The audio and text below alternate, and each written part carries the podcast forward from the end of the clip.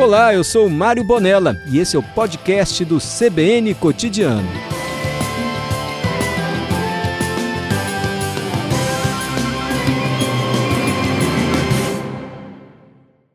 Tudo bem, professora? Olá, Mário, tudo bem? professora sei... aposentada. Mas posso volto chamar de professora? Minha... É, eu estou aposentada, mas volto à minha condição, aliás, permanente de jornalista e pesquisadora. Mas eu chamo de professora ou chamo só de Sandra? Vou chamar só de Sandra, então. Sandra, claro, Sandra. Sandra, é, você viu o que a senhora causou hoje aqui na Rádio CBN? Tanta gente pedindo para ouvir poesia, declamando poesia e lembrando de poesias inesquecíveis. Está vendo o que a senhora provocou com a revista Imã? Hum, maravilha, ouvi Vinícius de Moraes agora mesmo. Pois é. é. Ouvimos também Drummond, não foi? Ouvimos Sim. Fernando Pessoa. Professora, é. fala um pouco dessa revista Imã. Ô, Mário, é, pode, pode excluir o professor. Eu Ai, fico achando desculpe, que está Sandra, muito desculpa. formal. Desculpa, Sandra, me escapuliu. Sandra, Sandra Medeiros, como você achar melhor. Sandra tá ótimo. Tá bom. Então. Olha, Mário, a revista, ela foi lançada, ela começou em 1985. E não tinha periodicidade definida. A proposta não foi essa. A proposta foi fazer uma revista literária que valorizasse o autor capixaba, que o colocasse ao lado de grandes autores nacionais. É, a revista circularia como circulou nacionalmente, foi lançada com um absoluto sucesso fora de Vitória, no Rio, em São Paulo, em Brasília. E duas outras preocupações eu tive inicialmente. A primeira foi fazer uma revista com formato de revista. Na época, eu trabalhava na Fundação Siciliano Abel de Almeida, na editora da Fundação Siciliano, e a Fundação Siciliano pertence à Universidade Federal do Espírito Santo. E essa fundação recebia uma quantidade grande de revistas universitárias. Me espantava que todas aquelas revistas tinham formato de livro e a maioria era fadada ao encalhe. O almoxarifado da fundação era cheio de revistas. E eu pensei, é, não, não tem atração. O atrativo de uma revista é, precisa ser não apenas o, o conteúdo textual, precisa ser também a forma. E outra preocupação eu tive: muita gente não gosta de poesia como fazer uma revista literária que publicasse poesia, que alcançasse uma repercussão nacional, que levasse o autor capixaba para fora do Espírito Santo, se não fazendo uma revista com formato de revista.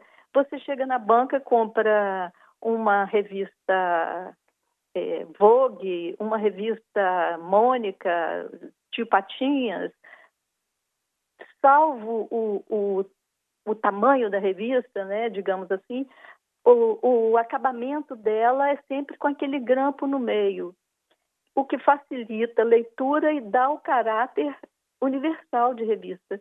E aí saiu a revista Iman. Alô? Ei, Sandra. E você Opa. reúne nas, na revista, que está na sétima edição, autores capixabas? Capixabas na sétima, não só capixabas, capixabas nacionais e internacionais. Depois de ficar mais de 35 anos parada, a revista voltou nessa pandemia.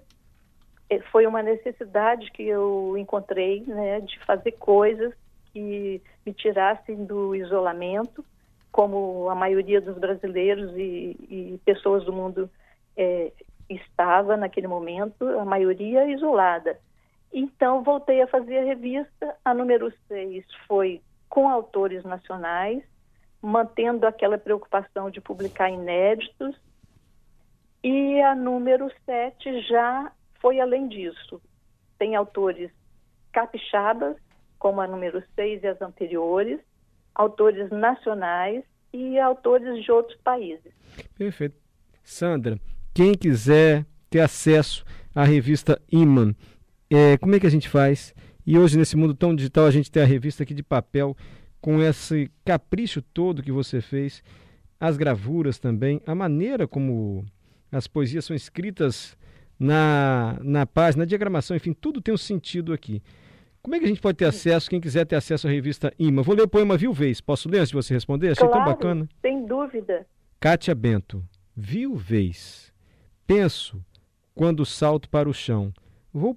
vou ah, desculpa, eu só vou ler de novo. Viu Vez. Penso quando salto para o chão. Vou pôr os pés em que chão? Quem vive com meia vida ou sobrevive com metade do coração? Tudo a ver com viuvez. Está vendo que bonito da Cátia Bento?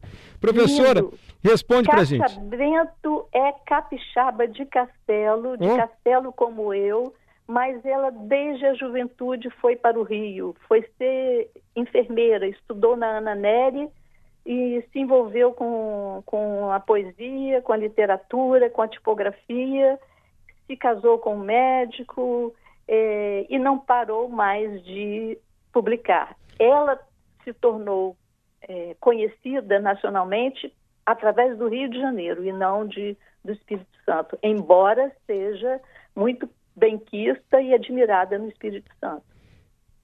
Perfeito. Sandra, quem quiser ter acesso à revista IMA faz como, hein? A edição número 7, as edições anteriores? Sim, quem quiser ter a revista Imã, é, tem que saber o seguinte: ela é impressa em papel. A revista Imã não é digital, mas ela pode ser adquirida através de um e-mail, do meu e-mail, através do WhatsApp, do meu WhatsApp, ou através da loja da editora Cândida. Então, eu não sei o que você acha conveniente. Eu acho que a senhora é... podia deixar o seu e-mail, assim, e aí quem quiser Sandra, entra em contato.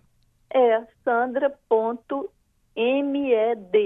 os três, as três primeiras letras de Medeiros. sandra.med.design, arroba gmail.com. Pode repetir? sandra.med.design, arroba gmail.com. Sandra, muito obrigado por nos procurar, por deixar essas edições da revista Imã aqui. Estamos encantados, né, Adalberto? Com as poesias, com todo o trabalho feito. Obrigado mesmo e, e parabéns por divulgar, assim, poesia, textos, como essa revista literária Imã está fazendo. Muito obrigado, tá, Sandra? Quem agradece sou eu, Mário. Está lançada a número 7 através do seu programa. Ah, que bom. Através do cotidiano. Obrigado mesmo. Você sabe que ontem foi o dia da poesia. Exato, por um, por um triz não, conversarmos, não conversávamos no dia da poesia. Pois é. Mas dizem que não existem coincidências? Não tem problema, ficou para hoje. Obrigado, ficou. Sandra. Fica com Deus. Um abraço, Mário. Abraço.